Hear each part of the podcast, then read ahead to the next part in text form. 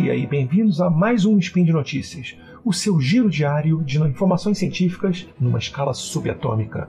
Eu sou Marcelo Valença e hoje é domingo, dia 24 Mayan do calendário Decatrian e dia 29 de novembro do calendário gregoriano. E hoje falaremos sobre a política externa brasileira, o multilateralismo e a saúde. No programa de hoje vamos falar sobre multilateralismo e sua importância para o Brasil. Vamos falar da política externa brasileira como sendo plural. E vamos falar um pouquinho do envolvimento histórico do Brasil na OMS.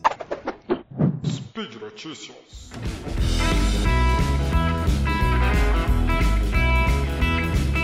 Ai meu Deus, eu quero comprar tanta coisa, mas não consigo achar nada barato. Ei mocinha, você já ouviu falar da Promobit? Promo. Promobit? Sim, a Promobit é uma plataforma coletiva onde você pode encontrar as melhores promoções existentes na internet brasileira. Hum, mas isso não é golpe? Claro que não. As promoções vêm dos próprios usuários que identificam, compartilham e aprovam para toda a comunidade. E são baratas mesmo na Black Friday e no Natal? Principalmente nessas datas. Se você está querendo as melhores ofertas, os preços mais baratos para eletrônicos, moda, papelaria, perfumes, viagens e muito mais. Adorei! Promobit! É para lá que eu vou!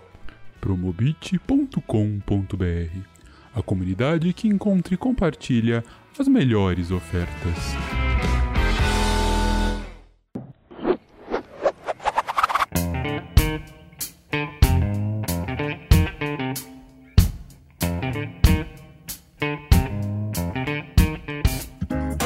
Crise decorrente da pandemia do Covid-19 e as respostas oferecidas sugerem que, num primeiro momento, a comunidade internacional tem reações antagônicas na direção de uma reorganização da ordem internacional. Se, por um lado, potências como os Estados Unidos e a Rússia parecem se isolar em busca de soluções domésticas para a crise sanitária, de um outro, Estados europeus, asiáticos, latino-americanos, eles procuram superar os problemas de ação coletiva para promover uma cooperação tecnológica visando o desenvolvimento de vacinas e a distribuição de recursos e campos de proteção, os EPIs. Diante da ausência de uma liderança política nacional ou da coordenação de esforços entre os níveis federal, estadual e municipal, o Brasil envia sinais contraditórios, ora buscando a cooperação internacional, ora se isolando politicamente. Ao mesmo tempo que se aproxima de concertos buscando soluções para conter o avanço da pandemia, em outras horas as autoridades brasileiras fazem bravatas e ameaçam romper com os arranjos multilaterais.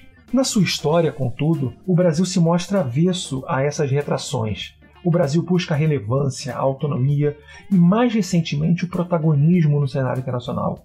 Desde pelo menos o final do século XIX, o Brasil constrói sua política externa a partir de bases sólidas e coerentes, elaborando estratégias para alcance de interesses nacionais a partir de diretrizes pragmáticas, mas pautada por princípios orientadores de suas ações. Como regras não escritas de sua política externa, a busca por fóruns internacionais que promovam a cooperação e a construção do consenso foram tidas como uma preferência pela diplomacia brasileira, seja tradicional, seja aquela conduzida por atores subnacionais. E principalmente por isso, a atuação internacional brasileira nessa crise sanitária decorrente da pandemia ela é vista com desalento por especialistas, analistas e por antigos parceiros internacionais. O Brasil, nesse ponto, então, ele tem uma tradição, uma característica de que, independentemente dos arranjos decorrentes da ordem internacional, o posicionamento assumido por sua política exterior se caracteriza por ser pragmático. Há uma escolha racional por estratégias que possibilitem o alcance dos dois objetivos de longo prazo que o Brasil busca, que é a autonomia e a relevância, além da promoção do desenvolvimento nacional.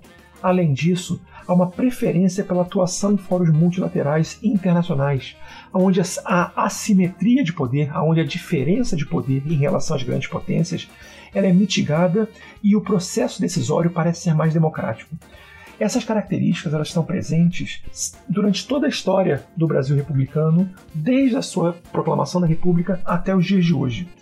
E com isso, é, nós podemos perceber que o envolvimento brasileiro ele se mostra mais ou menos constante na política internacional, em alguns momentos com maior protagonismo, como foi, por exemplo, durante os mandatos do Lula, do, do FHC, e outros com um pouco de retração, quando tivemos o, o, a política externa da Dilma, do Temer. Então, o, a PEB, né, a Política Externa Brasileira, ela tradicionalmente apresenta características de forte institucionalização, justamente por conta dessa continuidade, dessa coerência, e uma centralização de sua formulação e da atuação por meio do Itamaraty. Em outras palavras, a diplomacia e a política externa aparecem como atividades privativas de diplomatas. Contudo, isso não foi nenhum impedimento para que, em diferentes momentos da história brasileira, esforços importantes fossem conduzidos por indivíduos ou grupos de fora da diplomacia, atuando em nome do país em prol seus objetivos de longo prazo. Vocês lembram? A autonomia e a relevância. A pluralização de atores de diferentes categorias e de status federativos diferentes passou a ser mais constante durante o governo Lula. Durante o governo Lula, as estratégias de política externa elas olhavam a construção de uma ordem internacional mais democrática, com maior envolvimento e voz do Sul global, tradicionalmente marginalizado nas relações internacionais. No plano doméstico, essas características podem ser percebidas a partir de dois movimentos por parte do governo federal. O primeiro foi um aumento do número de vagas para o concurso de ingresso no Itamaraty e um discurso de democratização do acesso ao corpo diplomático.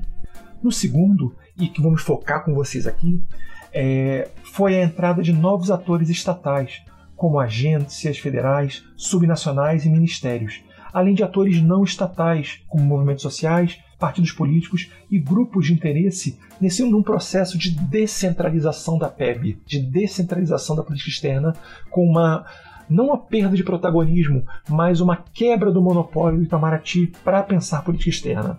Então, a participação desses atores não implica, no primeiro momento, a politização ou a captura das agendas políticas de forma distinta aos interesses formais brasileiros.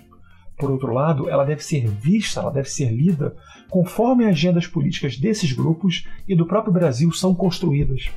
Conforme a área em que ocorre o debate e a importância da agenda para o Brasil, o Brasil assume uma posição mais ou menos defensiva de seus interesses e o envolvimento de novos atores ganha mais peso. Em questões de saúde, por exemplo, a agenda do país opera de forma mais agressiva, visando a promoção dos direitos humanos e a redução da desigualdade como fica evidente, por exemplo, na questão da quebra de patente de uma série de medicamentos e do fortalecimento do SUS como instrumento de política pública. Assim, visando atingir objetivos comuns, a coordenação de estratégias da diplomacia brasileira junto a ONGs e a organismos internacionais, como a Organização Mundial do Comércio, como a OMS, além, obviamente, da ONU, são mais evidentes, ficam mais aparentes para a gente.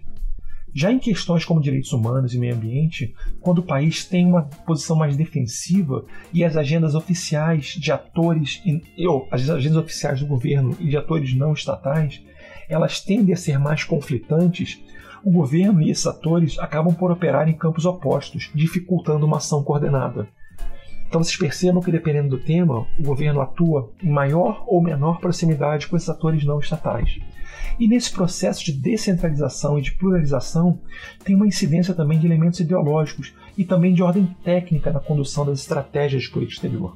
No primeiro caso, é importante destacar o papel do PT, que teve seu secretário de Relações Internacionais, o Marco Aurélio Garcia, é, elevado à função de assessor especial da Presidência da República para assuntos internacionais durante o governo Lula. O Garcia ele aconselhava e influenciava as escolhas do Lula e meio que eclipsava, meio que, que, que botava é, panos no tradicional papel do Itamaraty, de assessor do Executivo Federal em temas de política exterior. E então a gente pode pensar que naquela época é uma fofoca bastante recorrente que qualquer sinal de crise na América Latina ou envolvendo parceiros estratégicos brasileiros, o Marco Aurélio Garcia era logo enviado, mesmo antes de, de movimentos diplomáticos oficiais, para garantir que eventuais animosidades não afetassem os interesses brasileiros. Mas ideologias à parte, é importante perceber o papel de atores subnacionais na construção das estratégias de PEB. Assim, quando a gente olha para a dimensão técnica no que esses atores, que esses é, atores subnacionais operam, por meio de suas expertises, de forma a viabilizar iniciativas que promovam os objetivos internacionais brasileiros, principalmente em temas onde as agendas de ação sejam convergentes com o governo brasileiro, a gente localiza, por exemplo, a Fundação Oswaldo Cruz, popularmente conhecida como Fiocruz na construção de parcerias estratégicas. A Fiocruz ela colabora na cooperação Sul-Sul em diferentes contextos, e atua pelo menos desde 94 na promoção de esforços de cooperação sanitária com países da CPLP, a Comunidade dos Países de Língua Portuguesa, visando a capacitação de pessoal na área de saúde.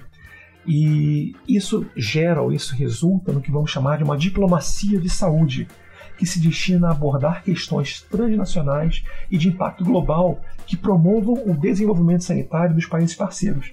E qual é a lógica que está por trás dessa diplomacia de saúde e que gera uma diplomacia, uma política plural para o Brasil?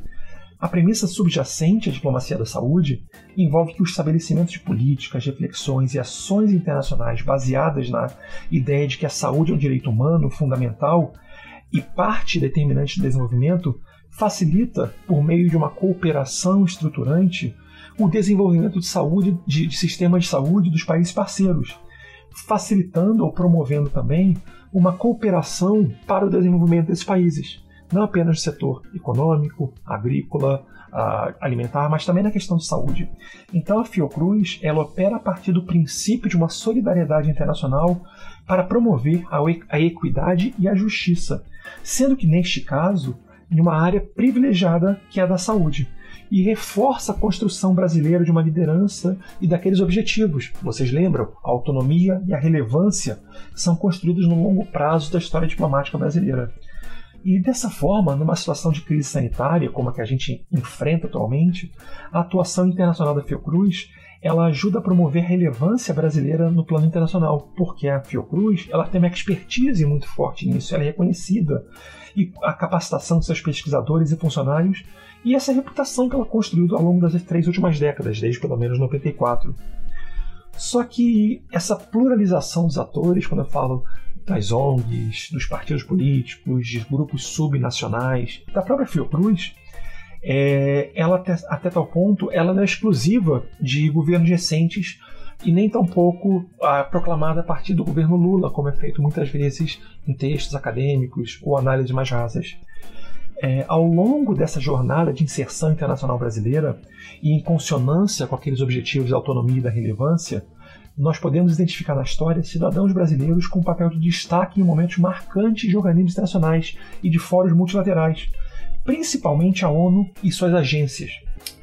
Muitas vezes, o pessoal que estuda relações internacionais sempre recorre ao Oswaldo Aranha, lembrando da, da sua liderança na sessão especial que tratou da partida da Palestina na década de 40, ou então do Sérgio Vieira de Mello, quando vai falar do Alto Comissário, o Alto Comissariado das Nações Unidas, o Acnur. É, mas, ao mesmo tempo, essas atuações elas partiam de premissas diferentes. Enquanto o Oswaldo Aranha ele era claramente ator validado pelo Brasil, o Sérgio Vieira de Mello ele agia independentemente, apesar de ser brasileiro. Ele atuava de maneira mais ampla que a nacional. Só que eu queria trazer para vocês, e que acho que é um fato que é pouco conhecido, que é pouco mencionado, que o Brasil ele tem papel central na construção da OMS, da Organização Mundial da Saúde. E por isso, o papel na saúde brasileira é muito fundamental no cenário de crise. Porque a ideia da criação de uma organização internacional focada na saúde aconteceu no pós-Segunda Guerra Mundial, mas não partiu dos, de arranjos entre estados, mas sim de especialistas no campo da saúde. O médico sanitarista paulista Geraldo Horácio de Paula, de Paula Souza e o, e o médico chinês mais educado nos Estados Unidos, Zhen Zinze, Zhen Zinze, não sei pronunciar isso, Zemin Ze, foram dois importantes atores não subordinados a estados que deram origem a um debate que culminaria na constituição da OMS. Ambos eles pertenciam a um organismo da, da internacional que tratava sobre a segurança, sobre a segurança sanitária, chamava United Nations Rehabilitation Administration, o NRRA e eles participaram da Conferência de São Francisco em 45. E apesar de operarem no âmbito da ONU, os membros da UNRRA, dessa United Nations Rehabilitation, Administra Rehabilitation Administration, eles não podiam apresentar suas propostas temáticas nas suas áreas temáticas. Então os médicos eles foram incluídos nas delegações dos respectivos países. E conjuntamente com representantes da Noruega e com alguns membros dos Estados Unidos e da Grã-Bretanha, o Geraldo Horácio de Paula Souza e o seu parceiro chinês, eles inseriram o conceito de uma agência de saúde na Constituição da ONU. E veio, vejam só, gente, que coincidência, que curiosidade, ou que fato interessantíssimo, uma declaração conjunta das delegações do Brasil e da China em 28 de maio de 45 afirmava que a Conferência de São Francisco e também a ONU, que estava em formação naquele momento, não deveriam se esquivar da criação de uma agência de saúde. A segurança internacional, mais do que nunca, se tornava questão de preocupação imediata e urgente, mas havia a expectativa que outras questões afetas à estabilidade internacional deveriam ser tratadas de forma séria. A declaração desses médicos afirmava ainda que uma organização de saúde deveria ser parte do Conselho Econômico Social, que cuidaria do papel específico de agências especiais da ONU. Dessa declaração conjunta surgiram frutos que levaram à propositura da criação da OMS, em 7 de abril de 48, uma data que passou a ser celebrada como o Dia Mundial da Saúde. O envolvimento de Paula Souza não se encerrou na conferência lá atrás. Ele continuou mais além. Ele participou de uma comissão técnica preparatória em Paris em 1946. Ele, ele depois ele foi vice-presidente da Conferência Internacional de Saúde e foi apontado delegado permanente do Brasil na MS, integrando o conselho executivo daquela organização por mais de uma vez. E o Paula Souza, é, ele marcou seu nome na história da MS, colaborando para a construção do protagonismo e relevância do Brasil na ordem internacional, que se consolidava naquela metade, segunda metade do século XX. Mas apesar da importância do Dr. Paula Souza na formação da OMS, ele não foi o único brasileiro com atuação de destaque na organização. É, temos um segundo brasileiro com profunda história junto à OMS, que é o médico carioca Marcolino Gomes Candal, o Kandal ingressou no corpo técnico da ONU em 1950 e se tornou diretor da Divisão de Organização da Saúde Pública em Genebra. De 53 a 73, ele foi diretor-geral da MS. E, e depois, conforme seu histórico profissional, ele refletia as expectativas de uma Organização Internacional de Saúde. Ele era professor e pesquisador, e dentre outras designações, ele coordenou o Serviço Especial de Saúde Pública, uma iniciativa de cooperação na área da saúde entre o governo brasileiro e uma agência dos Estados Unidos chamada Institute of Inter-American Affairs, que buscava promover a cooperação no continente americano. A atuação de Kandal, ainda que desvinculado institucionalmente do governo brasileiro, corroborou o papel plural que os atores não estatais desempenharam e ainda desempenham na promoção da, interna da inserção internacional brasileira.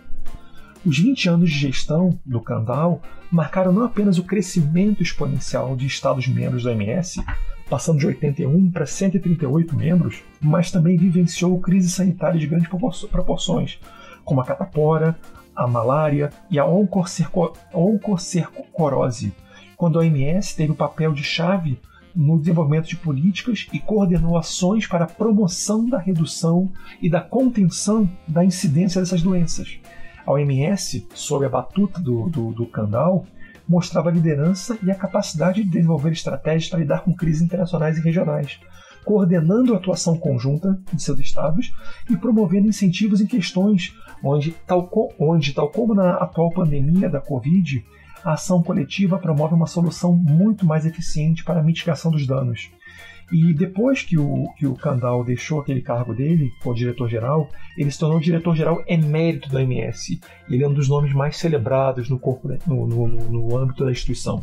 Então percebam, gente, que o papel protagonista do Brasil ele não se mostra apenas na economia ou na integração, mas a saúde é uma área muito importante para o para o envolvimento internacional brasileiro. E o Brasil tem grandes nomes. Teve o Dr. Paula Souza, teve o Dr. Candal, que são nomes fantásticos e reconhecidos mundialmente.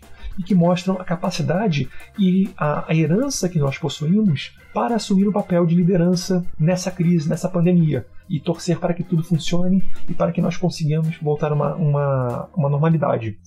E por hoje é só. Todos os comentários aqui é, estão, vocês podem trazer para discussões no nosso post. Passa lá, dá uma conferida, aproveita, deixem perguntas, deixem dúvidas, deixem comentários de elogios, críticas, declaração de amor, deixem o que vocês quiserem ali, deixem um joinha para mim.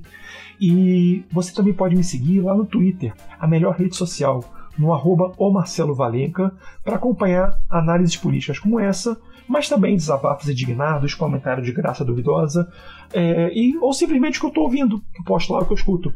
E lembra ainda que esse podcast só é possível acontecer por conta de seu apoio no patronato do SciCast, seja no Patreon, no Padrim ou no PicPay. Um grande abraço e até amanhã com um novo episódio do Spin de Notícias.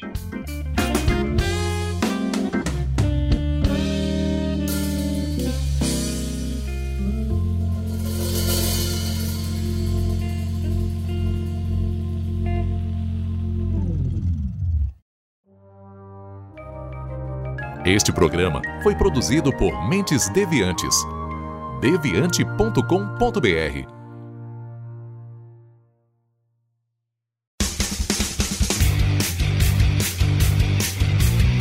Cortes, edição de podcast.